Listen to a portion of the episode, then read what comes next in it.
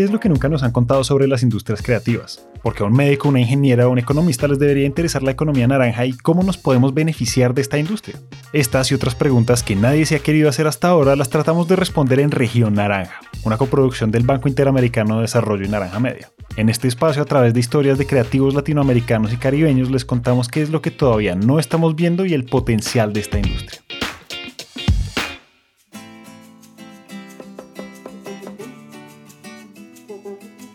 Los primeros meses del año en Latinoamérica tienen algo muy especial porque son fechas de carnaval.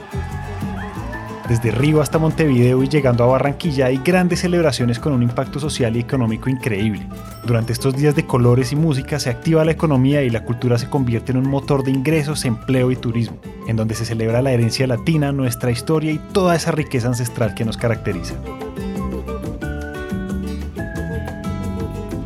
Pasando a los números, es impresionante encontrar que el Carnaval de Río de Janeiro ha sobrepasado los mil millones de dólares en ingresos para la ciudad en sus ediciones más recientes, o que a Barranquilla llegan más de 2 millones de personas al Carnaval generando más de 55 mil empleos. Si vamos hasta Bolivia, la ciudad de Oruro en tiempos de Carnaval nos encontramos a más de medio millón de visitantes. Y esta es una historia que se repite en ciudades por toda nuestra región. Veracruz, Arica, Pasto, Salvador y muchas más viven un estallido cultural y económico.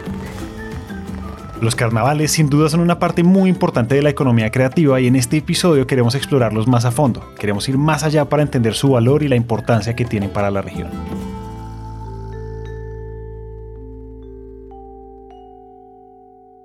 Primer carnaval que yo conocí fue en 2012. Eso fue en Sibundoy, Putumayo, y se llama el Carnaval del Perdón. Escuchamos a Luisa Piñeros, periodista musical y apasionada por Colombia, que en sus años de experiencia ha ido a cada carnaval y festival del país. Un carnaval netamente de corte indígena, un carnaval en que las comunidades eh, indígenas, los Kamsá, que son los que están habitando ahí este territorio en el Putumayo, hacen una ofrenda entre ellos para aliviar sus cargas, sus cargas espirituales, emocionales, eh, si pelearon con el vecino, con el amigo, con la pareja, con el, con, con el cercano, ese carnaval es la celebración del perdón, que es básicamente, es una ofrenda en la que se prepara, la comunidad prepara, no me lo vas a creer, son toneladas y toneladas de chicha. La chicha es una bebida fermentada muy tradicional de las comunidades ancestrales. Usualmente se hace de maíz, yuca, arroz o piña, dependiendo de la región.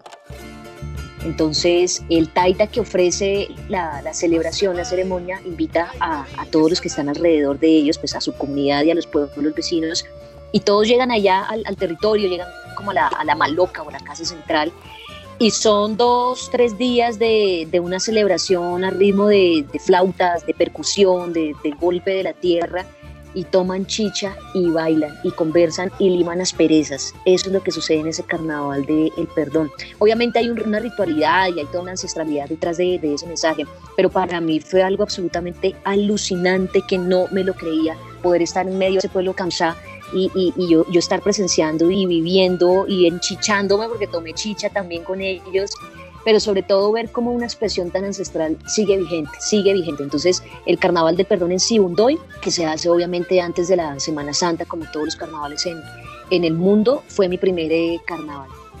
El Carnaval del Perdón es una muestra de algo que sucede en celebraciones por toda Latinoamérica y es que son una forma de recordar la historia y mantener viva la tradición. En este caso encontramos que las expresiones milenarias de las comunidades indígenas se mezclan con las temáticas sociales actuales e incluso con las tradiciones católicas. Son espacios en donde la cultura se muestra como lo que es, convivencia, evolución y la suma de historias muy diversas que se reúnen en una región al mismo tiempo.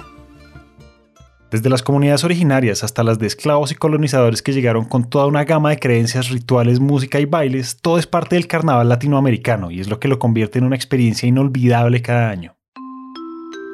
Si ahora nos vamos al suroccidente colombiano, a la ciudad de Pasto en el departamento de Nariño, nos encontramos con un gran carnaval que se lleva a cabo en los primeros días del año de origen indígena y que se ha convertido en un símbolo de hermandad y lucha contra la discriminación en todas sus formas. El Carnaval de Blancos y Negros en la ciudad de Pasto fue catalogado como Patrimonio Inmaterial de la Humanidad por la UNESCO en el 2009 y es uno de los más grandes del país. Yo tenía muchísimas ganas de, ir, o sea, llevaba, llevaba con ese anhelo eh, de ir al carnaval de negros y blancos y por X y Y razón no se daban las cosas. Y sucedió que yo llegué para hacer cubrimiento del carnaval y me encontré con una familia que es oyente de la radio en la que trabajo. saludo especial para todos ustedes. A esta hora soy Luisa Piñeros y gracias a Escucharon por la radio que yo estaba allá en Nariño, en Pasto, me contactaron y me acogieron, se volvieron mi familia en los días de carnaval. Entonces ellos me llevaron a hacer todo el preámbulo, la, la noche antes de los desfiles y eso me llevaron por todo Pasto a recorrer cómo se hacen las carrozas, cómo es ese proceso, cómo es esa producción. Y esto fue para mí un despertar alucinante porque ves tú a la gente en colectivo y ahí entiendes la importancia del trabajo en equipo y ahí entiendes la importancia del trabajo de las familias, cómo una familia de verdad que trabaja unida permanece unida.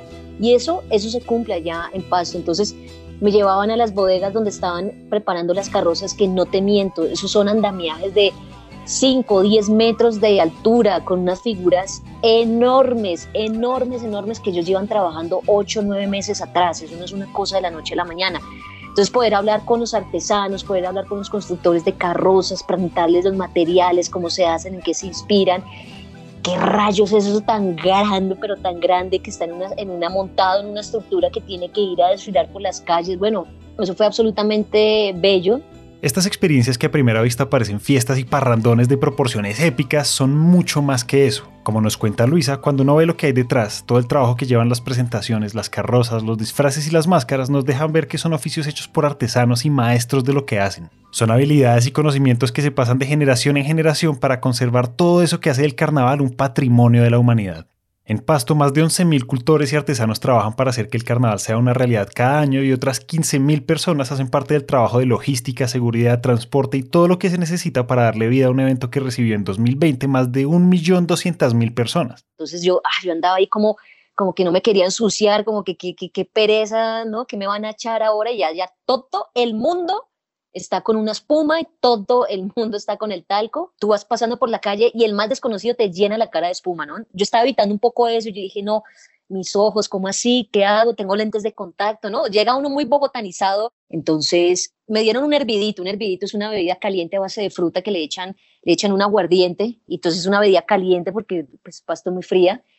Me dieron eso y me dijeron, mira, aquí nos vamos a chumar, aquí te vas a liberar de todo, Luisa, y vas a vivir la experiencia como es. Así que te pones este poncho, te quitas estos lentes, coges esta eh, carioca, que es la espuma, y te vas a vivir el carnaval. Y yo me volví una niña chiquita, no te miento, volví, volví a lo más picaresco de mi ser y me metí al carnaval. Y ahí sentí lo que es liberarse, ahí sentí lo que es eh, no tener vergüenza, ahí entendí lo, que, lo rico que es jugar también, ¿no?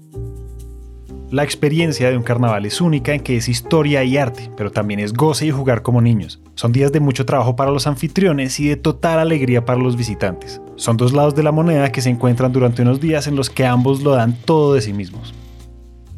Fue una experiencia lindísima ya después ver el resultado de las carrozas desfilar y yo decir, wow, yo vi anoche, vi cómo estaban montando esa carroza, yo hablé con, este, con esta familia, hey, mira, yo vi a este señor cuando estaba montando no sé qué. Entonces, es lindísimo tener la experiencia de cerca porque te das cuenta que eso no es una postura, no es una pose. Ese carnaval es real, como, como lo son también las experiencias de, de otros lados de Colombia, pero ese carnaval es demasiado real, demasiado prístino, o sea, es, es una, es una cosita que uno dice, ¿qué es esto tan hermoso? ¿Cómo así que uno Aquí en Nariño levanta una piedra y sale un artesano, levanta otra y salen 10 músicos, levanta uno y sale un poeta. ¡Wow! Es alucinante. Entonces, eh, yo creo que Nariño viví una experiencia que me reveló algo que no había visto, que no había experimentado. En lo personal me, me transformó, en lo profesional me dio una oferta de material inmensa y yo digo que en lo humano me hizo conectar muchísimo más con, una, con un lugar al que quería pero el que ahora adoro con el corazón. Para el 2021 este carnaval fue una experiencia digital causada la pandemia global. Esto es un golpe para toda la región porque la temporada de carnaval es una de las más lucrativas del año. Es un motor que dinamiza los mercados locales y mantiene vivo ese patrimonio de la humanidad. Al mismo tiempo, esa es una gran razón para apoyar este tipo de eventos virtuales en este momento, porque esas grandes olas de ingresos tienen potencial de reavivar economías locales a través de la cultura y la creatividad una vez que las cosas vuelvan a alguna clase de normalidad.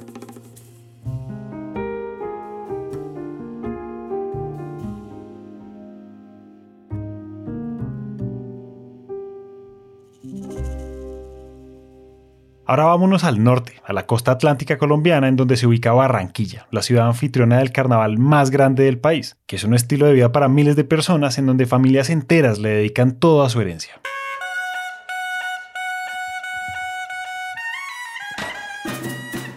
Cuando yo te hablo de familia, porque esto es familia.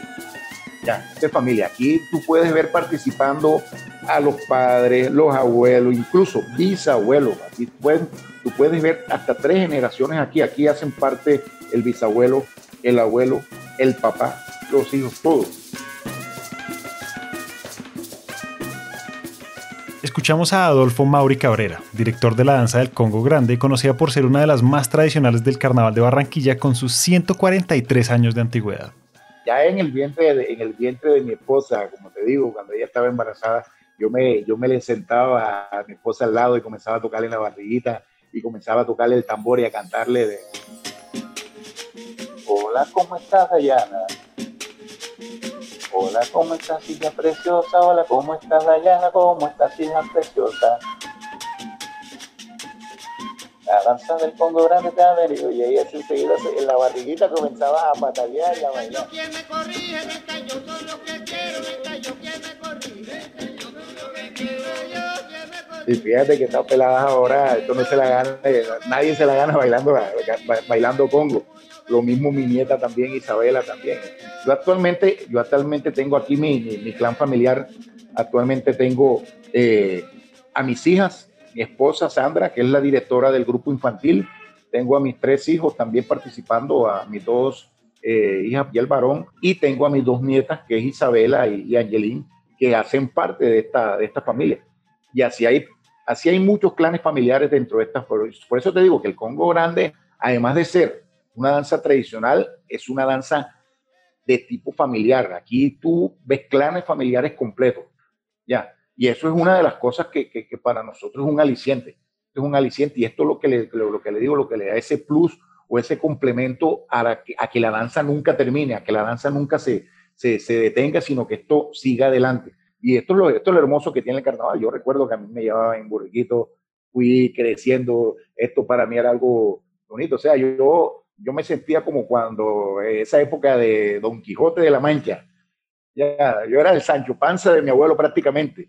Yo iba con él a todas partes y él cogía y él me decía esto, él en sus locuras, como digo yo, en sus locuras carnavaleras, me decía, mira, esto es así, esto es así. Yo, a donde él cogía, yo detrás de él, detrás de él, porque eh, algo que sí te digo, mi abuelo fue importantísimo en cuanto a este legado, ya porque eh, yo para él fui el, nieto pechichón, ¿no me entiendes? Fui el nieto pechichón y él, y él, donde él cogía, Adolfito, ven acá, Adolfito, mira que esto es así, Adolfito. Y atrás de él, y así fui creciendo, fui creciendo, y gracias a Dios, pues todas esas experiencias, todas esas enseñanzas, pues las estamos colocando en práctica ahora, claro está,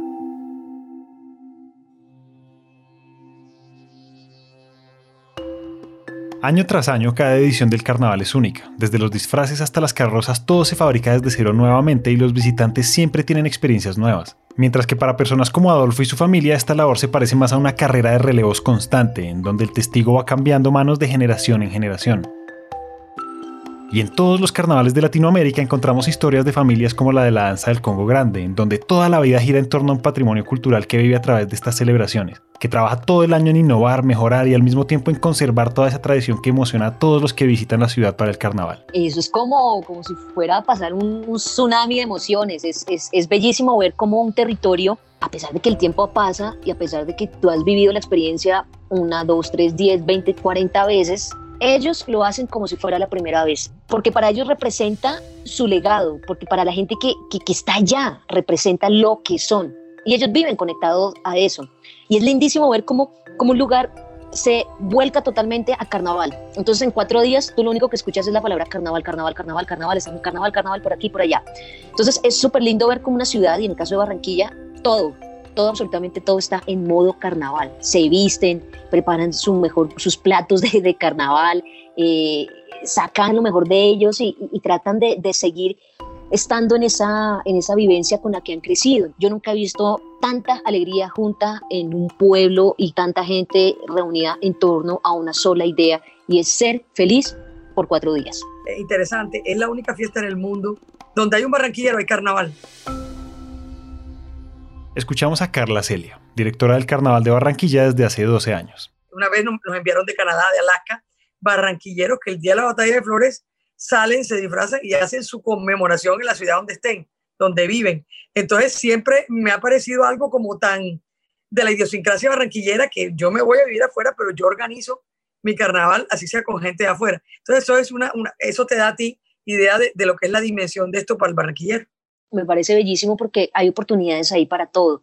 Entonces se dinamiza la economía, los negocios de alguna manera prosperan gracias a la llegada del turismo. Entonces los carnavales son fuente de energía espiritual, fuente de energía económica y una fuente muy grande para seguir como manteniendo la memoria viva de un pueblo. Dinamizan, dinamizan la cultura y dinamizan a la gente, te sacan de tu estado habitual para ponerte en esa suerte como de levitación y en esa suerte de cosa que es la fiesta. Claro, nosotros entendemos la fiesta como, no sé, ir a una discoteca, ir a un bar o ir a, bailar. No, la fiesta ya es la fiesta, la fiesta en la que te desnudas desde adentro, bailas, disfrutas, gozas sin, sin temor a nada y, ya, son cuatro días como para hacer un desdoblamiento al espíritu, se acaba el asunto y vuelves y repites esa experiencia al año siguiente. Eso es un poco, y obviamente la ciudad cobra un sentido grandísimo en, muchos aspectos.